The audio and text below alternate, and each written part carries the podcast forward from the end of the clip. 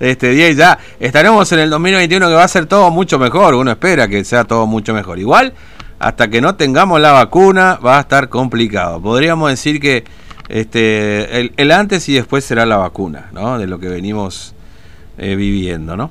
Bueno, estaba ahí en el acto aprovechando un poco la presencia de varios ministros eh, o de funcionarios, este, estaba Matías por ahí. Me parece que pudo hablar con alguien, así que lo vamos a recibir. TVO Digital y Diario Formosa Express presenta Móvil de Exteriores. Bueno, a menos acto tuvimos Matías, ¿no? A menos acto, exactamente, Fernando.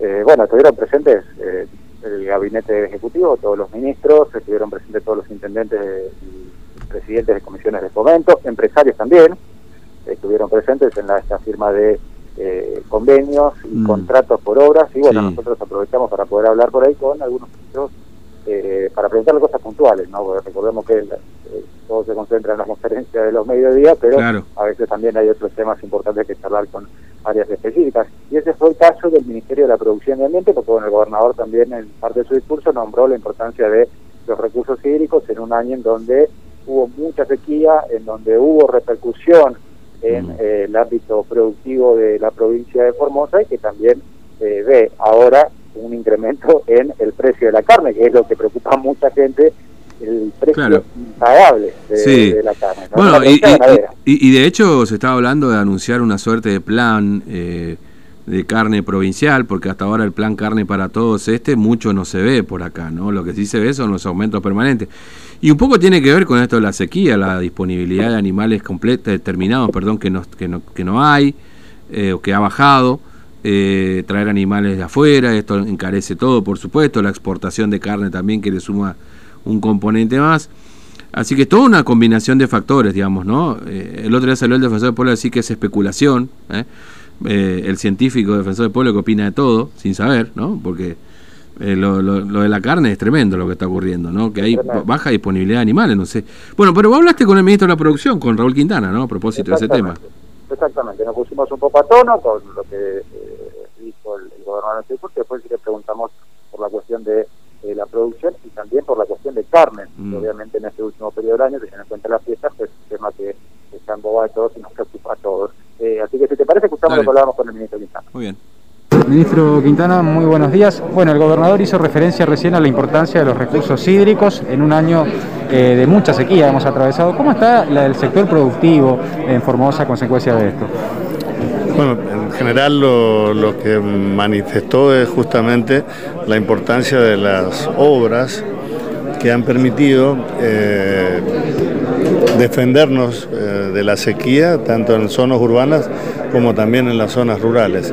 En las zonas rurales siempre, nosotros cuando hablamos desde el punto de vista productivo, tenemos modelos de producción o sistemas de producción al cual nosotros advertíamos antes y después dejamos de advertir porque creemos que se ha transformado en una concientización por parte de los productores de tener en cuenta en qué regiones vivimos y por eso los cultivos y las, los sistemas de producción ganadero están basados justamente en el entender cómo produce. Lo más relevante y lo que creo que tiene mucha importancia para la cartera que me toca conducir es esta parte que tiene que ver con el ambiente. En esta visión siempre de estadista de Infran, que nos permite, por ahí que muchos que vivimos y andamos todos los días por aquí, por, nuestra provincia, y hay muchos pescadores o, que disfrutan del río, esto de tener una planta de residuos cloacales y sólidos que se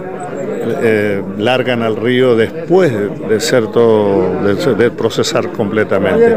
Hoy el mensaje del gobernador ha sido también con una profundidad y una visión de estadista, alertando que hay otras ciudades importantes en la parte eh, más norte del río Paraguay que no están haciendo esta actividad. Entonces, no deja pasar una oportunidad para ponernos en, atención de cuidar del agua, que no, mal utilicemos, que no derrochemos y que todo lo que podamos usar para la producción sea destinado, pero fundamentalmente también dejó claro que Cancillería y la Nación Argentina deberían incluir en la agenda justamente para que todas las grandes ciudades que largan sus residuos urbanos y los industriales eh, impactarán eh, sur abajo, digamos. Entonces, y ahí estamos nosotros, en el, en el corazón del Mercosur. Así muy, muy conforme con, con todas las obras y con todo lo que ha ocurrido, y esto significa estar en alerta de que todos los sistemas que vamos a estar produciendo y que vamos a controlar y regular, que tienen que ver también con nuestro ordenamiento territorial, están contemplados en las políticas provinciales y en las políticas nacionales. esto llevaría un gran alivio para épocas de sequía como las de este año, en donde hubo eh, lamentablemente muchas pérdidas por parte de los productores e incluso Nación tuvo que salir a asistirlos. Sí, incluyó, incluyó ese mensaje y por eso eh, nos quedamos con, con este sabor a, a que tenemos muchas obras en, hoy anunciadas, muchas en cartera, inclusive las que seguramente vendrán para fortalecer el sistema de producción actual. Eh, ministro, la última pregunta que le hago, eh, el, precio de la carne últimamente ha aumentado muchísimo, ¿tiene que ver esto con la sequía que atravesó la provincia? ¿Hay una cuestión de especulación? ¿Cuál es el, el análisis o el trabajo que hacen al respecto? Nosotros descartamos que la culpa del precio de la carne la tengan los productores.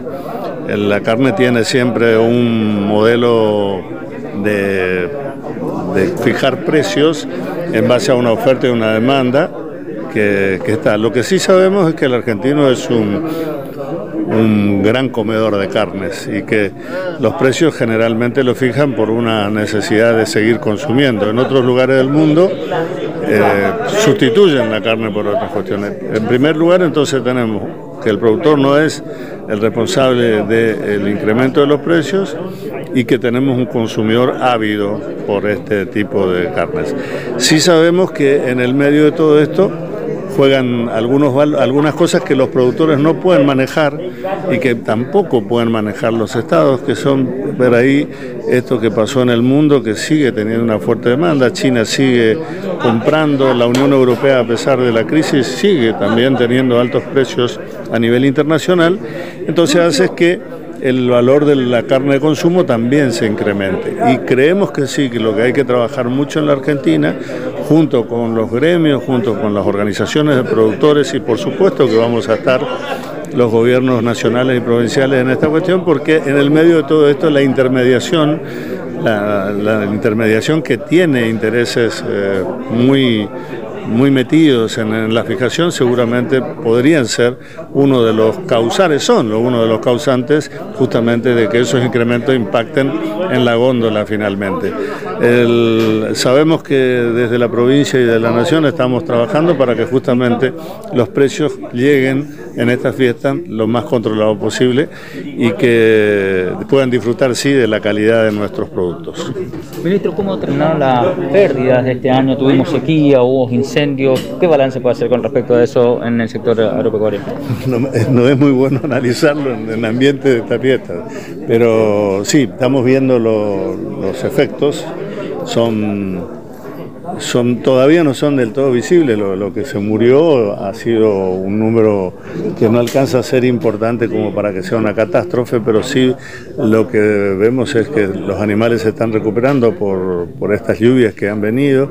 Estamos otra vez con un pronóstico de lluvia interesante como para seguir eh, recuperando lo, lo, que se tiene. La intención de siembra de segunda, de maíces, cucurbitácea, todos los intendentes que estuvieron aquí están seguramente la mitad va a pasar por la oficina nuestra porque tenemos un programa muy importante para, recuperar lo, que no se hizo, pero no, lo que no se hizo no fue porque los productores o porque los intendentes o porque el gobierno provincial no los acompañó, porque el, clima no permitió y cuando no da no, no se siembra. Pero ahora están dadas todas las condiciones para hacer esa siembra que falta y sobre todo vemos que también los campos ganaderos y esos campos incendiados se han recuperado.